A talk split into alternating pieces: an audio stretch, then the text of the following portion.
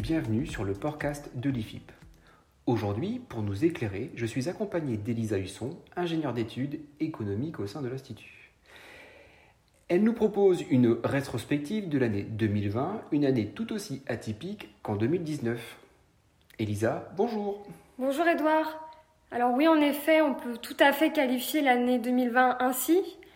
Le début d'année s'annonçait plutôt prometteur pour les éleveurs et les exportateurs européens, mais c'était sans compter l'arrivée de la crise sanitaire de la Covid-19 dans le monde et la propagation de la fièvre porcine africaine jusqu'en Allemagne. Quels sont les éléments à retenir sur la situation du marché en 2020 En France, le prix du porc à la production n'a cessé de reculer durant toute l'année, à l'exception d'une légère hausse et de courte durée en septembre. Cette baisse ne s'est interrompue que début décembre, laissant place depuis à une stabilité sur le marché. Le prix annuel moyen perçu par les éleveurs de porc français atteint 1,56€ en 2020, en baisse de 5,5% par rapport à 2019. L'offre en porc charcutier est restée stable sur le marché. Le léger recul du nombre de porcs abattus d'environ 1,8% a été compensé par l'alourdissement des carcasses. Cette baisse des cours s'est alors opérée dans un contexte où les débouchés du porc ont vraiment été perturbés par l'épidémie de Covid-19 et en particulier pour la consommation hors domicile et le commerce international. Même si les périodes de confinement ont stimulé la consommation de porc à domicile, cela n'a pas compensé entièrement l'impact de la Covid-19 sur l'ensemble des débouchés du secteur porcin. Comment se place alors le marché français par rapport à ses concurrents européens? Alors à l'échelle européenne, le prix moyen perçu par les éleveurs de porc français se situe derrière les moyennes danoises à 1,71€, espagnoles à 1,66€, allemande à 1,57€, mais devant la moyenne néerlandaise qui affiche 1,54€. Au Danemark, une majorité des producteurs de porc a joui d'un bonus annuel record de la part de la coopérative Danish Kron et de très bons résultats sur le marché de l'export. Le marché espagnol aussi euh, bénéficie d'un marché de l'export plutôt porteur, ce qui a permis de compenser l'impact de la Covid-19 sur le marché intérieur.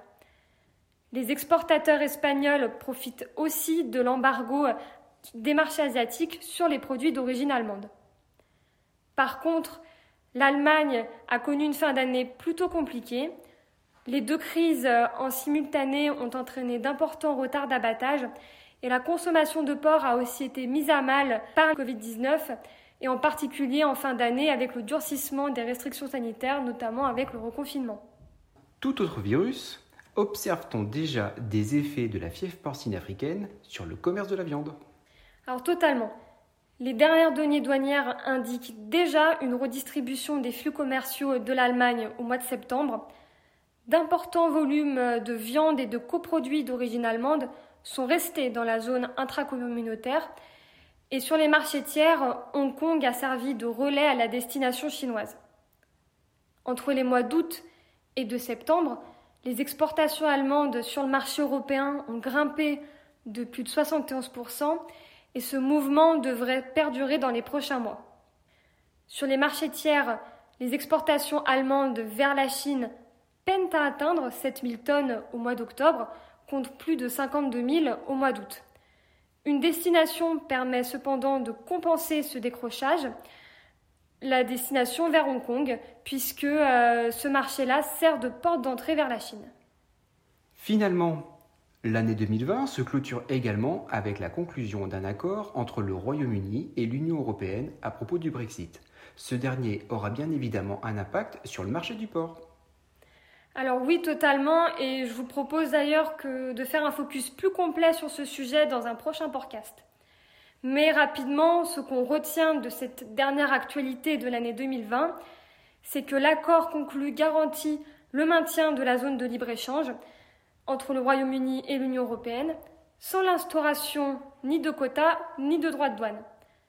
Cette décision est plutôt positive pour les filières porcines européennes, puisqu'elles pourront continuer d'approvisionner le marché britannique, un marché très dépendant envers les produits européens et en particulier pour les charcuteries. Elisa, merci pour ce rapide retour sur les points essentiels de l'année 2020. Peut-être un dernier mot sur le marché? Oui, ce qu'on peut dire, c'est que euh, à l'aube de cette nouvelle année, des incertitudes subsistent sur le marché du porc, malgré l'arrivée des vaccins contre la Covid-19. Parmi celles-ci, on, relèvera la situation de la FPA en Allemagne, les possibilités d'exportation vers la Chine, la concurrence internationale entre les Européens, les Américains ou encore les Brésiliens, et aussi les conséquences du Brexit sur la demande britannique. Je profite de cette conclusion pour dire que ce podcast est une vision résumée. Si vous voulez échanger avec Elisa Husson, n'hésitez pas à vous inscrire aux différentes formations ou tout simplement retrouvez-nous sur le site de l'IFIP, soit ifip.asso.fr. Elisa, à bientôt. À bientôt.